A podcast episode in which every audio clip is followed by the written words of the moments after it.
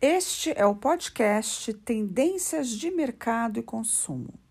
Eu sou Célia Linsingen, consultora, mentora e professora de marketing e inovação com foco em nova economia, onde comportamento de consumidor, tendências, tecnologias são essenciais para a gente criar um novo futuro.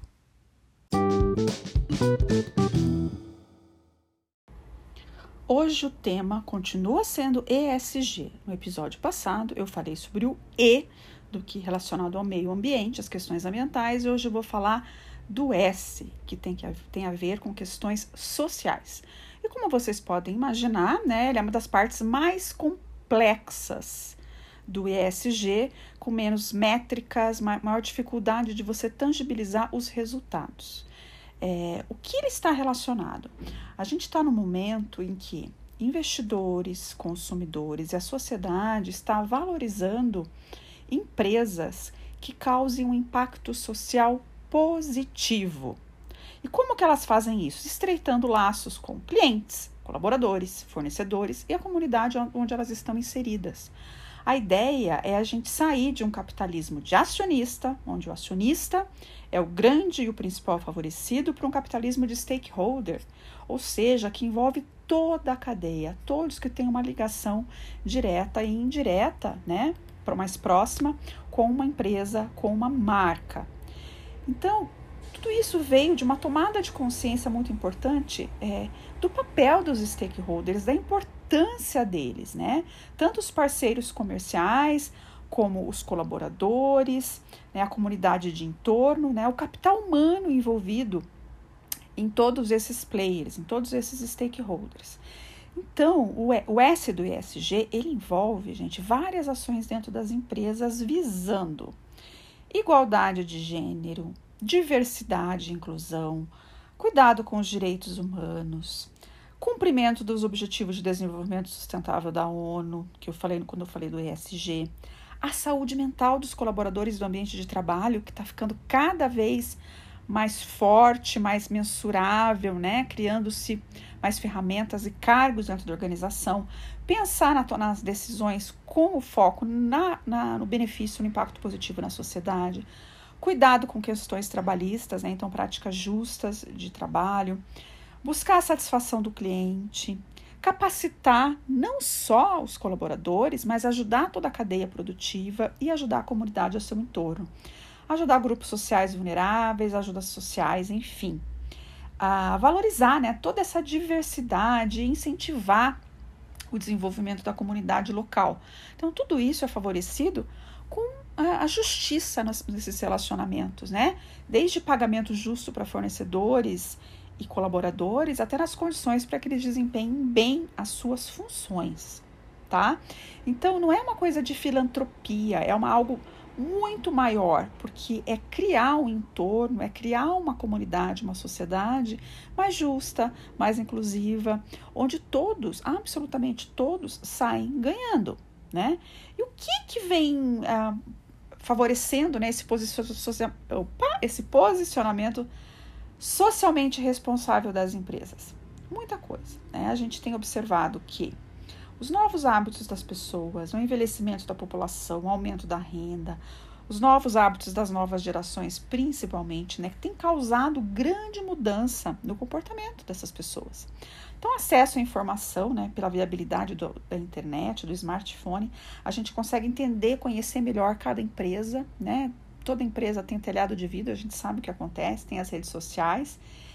Então, se uma empresa, uma marca, ela não tem um posicionamento socialmente responsável, ela fica muito mais vulnerável à decisão de compra do consumidor, do seu público-alvo, certo? Porque ele fica, ele está cada vez mais atento. Da mesma forma, o colaborador. O colaborador hoje, né, os, os, grandes talentos, eles se preocupam em selecionar empresas que tenham a ver com os valores deles, que promovam a diversidade de idade, de gênero, ético, racial, orientação sexual e que tenham a consciência ambiental e social, tá? Então, essas empresas que têm esse posicionamento, elas são capazes de reter e atrair mais talentos, certo? Bom, mas não basta também atrair esses talentos, pagar imposto e tal. Ele também, né, é, o S do ESG, ele também conta o impacto positivo que, ela, que essa empresa, essa marca, causa na comunidade onde ela está inserida. Então, favorecendo a educação, acesso à saúde, né, ajudando até a formar a mão de obra necessária né, para formar novos colaboradores. Então, se preocupar né, nas questões em torno dela e na comunidade de maneira geral, tá? Fornecedores. Então, fornecedor não é aquele que uma, não é uma relação mais transacional, é um, tem um, um relacionamento mais perene, ele é um parceiro, né? Então, não é extrair o máximo que eu posso do fornecedor, não. É fortalecê-lo também. Fortalecê-lo porque daí todo mundo cresce junto e eu consigo uma cadeia muito mais é, homogênea, onde todo mundo ganha, muito mais firme, né? Sem essa de ficar é, espremendo né, os, os, parceiros. E por que, né, que tem toda essa preocupação é, com o S do ESG, com todas essas questões que eu falei para vocês no começo, que são extremamente amplas? Primeiro, porque é inteligente, né? a gente precisa pensar no planeta e na sociedade de maneira geral para a gente conseguir evoluir na nova economia, evoluir no mercado, manter a empresa uh, presente, sustentável e, e crescendo. E o, o, capital humano interno dos colaboradores, dos clientes e dos parceiros e da comunidade é essencial e é vital. Então, o ser humano está no centro, com todas as suas diferenças, com todas as suas diversidades e as suas peculiaridades. Então, essa nova economia privilegia isso, colocar o ser humano no centro. E a sociedade, ao mesmo tempo, está exigindo das marcas que elas tenham esse posicionamento. E não são só os consumidores, os investidores também. E isso, gente, acaba culminando no valor da marca, na reputação e no valor da marca, que a gente sabe que é muito importante em um mercado em que você não é, é, é, cada vez mais difícil você ter diferenciação em produto e serviço, né? Uns seres muito inovadores, mas que o atendimento, o relacionamento e o poder e reputação da marca são muito importantes na hora da escolha se eu vou para uma marca A ou uma marca B.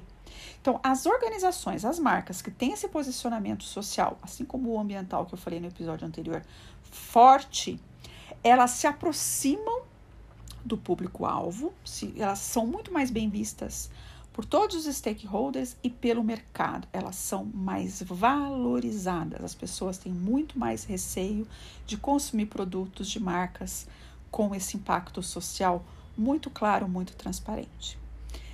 Finalizamos então né, a, o S do ESG. No próximo episódio, eu vou falar sobre o G de governança. Então, se você está curtindo né, é, essa saga aqui do ESG, compartilhe, comente, passe adiante. E qualquer dúvida, você sabe onde me encontrar.